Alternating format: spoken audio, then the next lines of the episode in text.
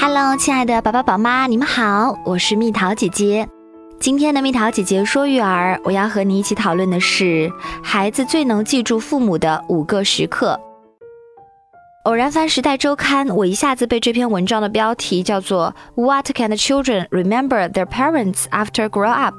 就是孩子长大以后能记住父母什么，吸引住了。是啊，我们可能从来没有想过这个问题。当我们第一次把那个肉嘟嘟的婴儿抱在怀里时，当我们无数个日夜为他料理琐事熬成熊猫眼时，当我们在床边静静地看他入眠的时候，当我们和他一起奔跑在草地上时，当他慢慢长大，直到离我们远去，直到我已老去，最后他能记住我们什么呢？是我的叮嘱，还是爸爸的大道理？是我们的温柔相待，还是严厉管教？是对他学习的督促，还是陪他玩时的欢笑呢？所以呢，《时代周刊》这篇文章为我们整理了五个孩子最能记住我们的时刻，可以对照一下有没有自己的影子哦。第一，你让他感觉到安全的时候，孩子会记住你在床边为他们驱赶怪物后的安稳，或在噩梦之后拥抱他们的安心。但同样也会记得你脾气变得像怪兽一样，让他们担心恐惧的时候。孩子的世界里呀，总有许多让他们感到害怕的东西，比如幻想中藏在黑暗里的魔鬼，床下的毒蛇，柜子里的老虎，比如陌生的人、陌生的环境。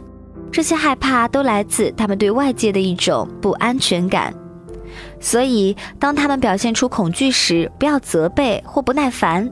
比如孩子害怕打雷，别简单的丢一句“打雷没什么可怕的，胆小鬼才怕呢”，越这样孩子就越惊恐不安。当然，也不能和孩子一样害怕，抱在一起痛哭或躲在门缝里，因为太怂了。不解释，这时的正确做法应该是保持心绪平和，让孩子知道有爸爸妈妈在，什么都不用怕。或是体会他的感受，告诉他爸爸妈妈小时候也像他一样害怕打雷，长大后就不怕了。如果你还是个学霸，不如给他科普一下雷是怎么形成的，以及楼顶的避雷针如何保护我们的安全。当他明白雷只是一种自然现象，以及哪些情况下不会带来危险时，整个恐惧警报就解除啦。还有最关键的一点。孩子需要克服的外界恐惧已经够多了，你就别再时不时的变成一头怪兽，增添恐惧气氛了。记住，深呼吸，平和，平和，再平和哦。第二，你给他全部关注的时候，《时代》杂志说，当你停下手头的事儿。专注的和孩子谈谈心，或投入的和他一起出去打球、蹦蹦床，这些都将永远铭刻在孩子心里。实际上，这点就是我们经常说的高质量陪伴。每位父母都认为自己足够爱孩子，为他努力工作、加班奋战，累趴了还要陪他玩游戏。但在孩子心里，也许情况并非如此。我很多次看到父母和孩子在一起时，孩子在一边玩，大人在一边打电话或和其他人聊天儿，以至于孩子反复重复一个问题却毫无反应。要知道，孩子是很聪明的，陪伴时你是否专心专注，他一目了然。而如果我们老是以散漫的状态陪孩子，他只会感受到你的敷衍和应付，而不是爱与关注，又怎么能记住呢？我又想起一句话。The greatest gift you can give someone is your time, because when you give your time, you are giving a portion of your life that you will never get back. 你能给别人最好的礼物就是你的时间，因为给了时间，就等于给了你永远拿不回来的一部分生命。其实，孩子只希望父母跟他在一起的时间能真正属于他自己。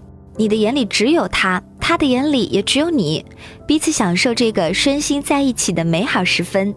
所以，暂时放下自己的事儿，把心腾空一下，和孩子一起共享一本好书、一部好电影、一顿美食、一个游戏，用心去感受孩子的内心吧。第三，你和另一半相处的时候。时代说，孩子会记得父母相处的很多细节，无论是亲密甜蜜还是争执吵闹。从生理上讲，孩子的一半来自父亲，一半来自母亲，所以他心里最大的渴望就是与爸妈连接的归属感，这超越了对一切事物的渴望。闭上眼睛想想，在你脑子里是否也有父母相处时的场景？至于这个场景是激烈的争吵，还是爱意满满的纪念日，都深深地印在你心里，并对你有潜移默化而且巨大的影响。心理学家说，如果夫妻双方老是把另一半的缺点挂在嘴边，那么孩子反而容易养成这些缺点。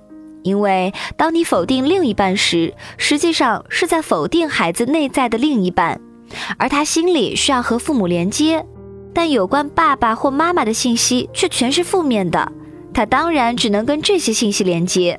相反，当我们称赞或尊重对方的优点时，孩子也会往好的信息方面去连接。血浓于水，一家人的关系再怎样都是无法阻断的。不要以为自己和伴侣的事情不关孩子的事儿，其实关系大了去了。第四，你的肯定和批评。时代说，你对孩子的肯定或批评会深深的影响他。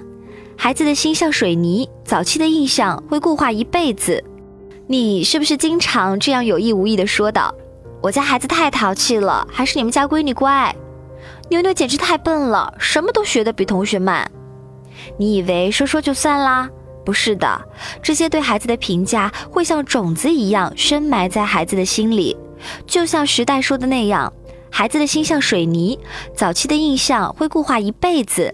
在成年后，即使花数倍的精力，也不见得能修正过来。也就是说，对年幼的孩子来说，我们的肯定或批评，他们会记很久很久很久。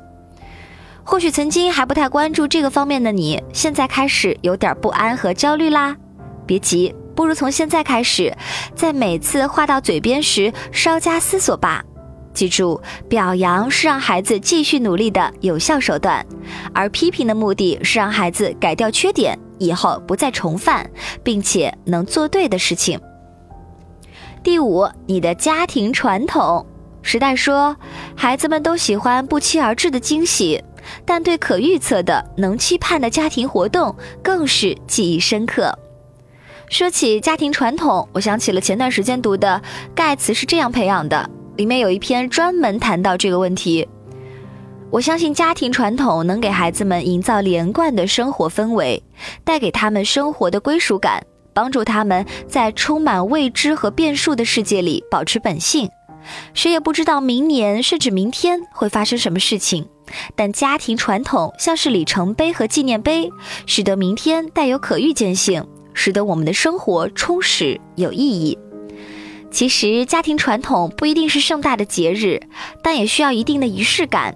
它可以是每周日去祖母家吃晚餐，每年一次的徒步旅行，爸爸生日时必做的一道菜等等。而孩子对这些家庭传统的记忆超出我们的想象，所以不要小看了家庭传统对孩子的影响，至少这会成为他美好的童年记忆之一，也会让他长大后想家时回味不已。